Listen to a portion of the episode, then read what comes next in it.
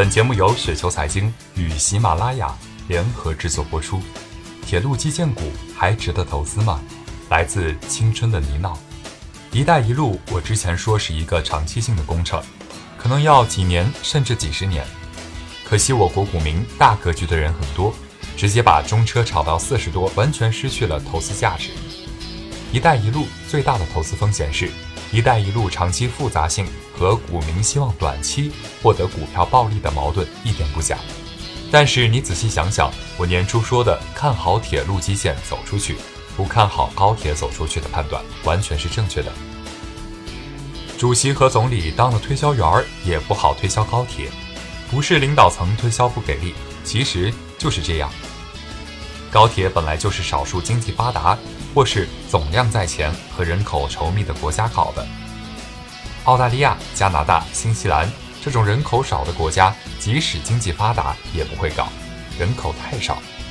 因为人口太少，“一带一路”是锦上添花的事情，中车和两建等等还是要保住国内大本营，海外拿下好，拿不下也有国内，这就是国内铁路企业比国外铁路企业的优势。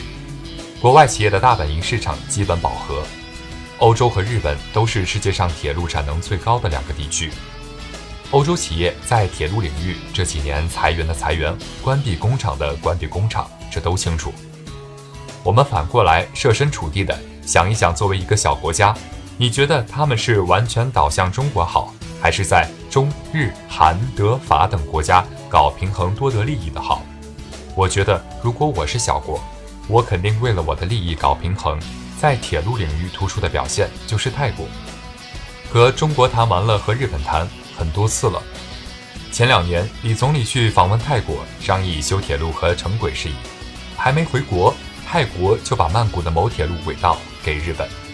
今年就更不用说了，分别和日本、中国搞合作，还和韩国签署意向合作协议，也要在铁路领域搞合作。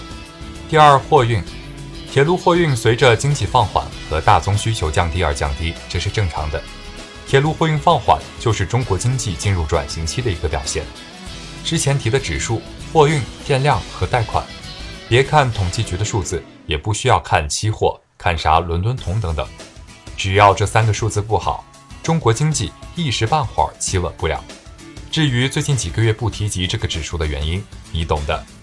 现在经济不好。往往会产生资源提供地区与资源需求地区的暂时性关系远离，体现在国内就是中西部地区和东部地区都在拼抢转型，体现在国外就是澳大利亚、巴西甚至伊朗等国会更加关注经济表现良好的美国等关系。中国单靠“一带一路”不行，必须想出更多的办法来。铁路货运改革这事儿咋说？那是顺应时代趋势，也可以算是无奈之举。如果经济发展好，以煤炭为首，大宗黑货货源充足，运能紧张，铁总也就没有动力推进改革。我能安安稳稳的在家里等着就能赚钱，还有些人为了车皮运力走后门找关系，我改革啥？我费劲巴力搞啥电商专列干啥？你说是吧？当然，开工没有回头箭。铁路老刘时代把高速客运动车化当做主题，那么在高速铁路逐步建成的未来几年。铁路货运改革应该是重中之重。至于铁总三强的融资窗口作用，前两年不断有分析师提及，但是这两年提到的人越来越少，这个很正常。现在还提及铁总上市三强融资窗口作用的人，根本没有深刻理解铁总欠钱但是不缺钱的处境。现在铁总除了高铁客运增长不错以外，其余都可以用惨淡来说。如果铁总现在为了降低负债强行融资，必定评估的不会让资本市场赚到便宜，资本市场也会用脚投票，还不如现在老老实实跟随中国经济转型忍几年。再说一个比较中国特色的事情，大家看看盛光祖的年纪，安安稳稳、平稳推进建设和改革，等待退休吧，大动作还真不一定有。当然，我说铁总三强的融资窗口作用减弱。不代表铁总三强的配置分红和改革窗口作用就没有。事实上，铁龙经常被炒作。广深这两年里，去年炒作土地重估，今年开始又参照年报开始有车站经营改革的语气。第三，铁路建设，大家都看到今年上半年铁总只完成不到三千亿的投资，觉得投资不及预期。其实这完全不要担心，铁路投资虽然不像注入软件行业一样都是四季度入账，但是下半年多于上半年也是正常的。而且铁总采购设备预计下半年多于上半年。还是原来的观点，在地方政府和大型央企受到种种约束的情况下，铁总在中央要求下，在央行支持下，在政策性银行支援下，事实上承担着第二财政的角色。降息降准，进一步增强铁总的动力。至于今年目标，没啥问题，保证少不了，放心行了。铁总如果再完不成任务，就是给总理添乱。PPP 呢，还是那句话，一般人玩不转。至于发改委放开企业修铁路这事儿，想想就行了。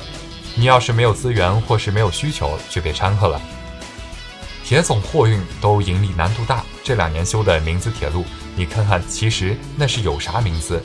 还是以神华广汇为首的矿企和地方国资。至于城市轨道领域，现在看看几个 PPP，除了委托经营，还都是提供企业自身，或是关联方提供项目金融融资和地方政府提供土地，各方混杂，上有政策，但是企业也不傻。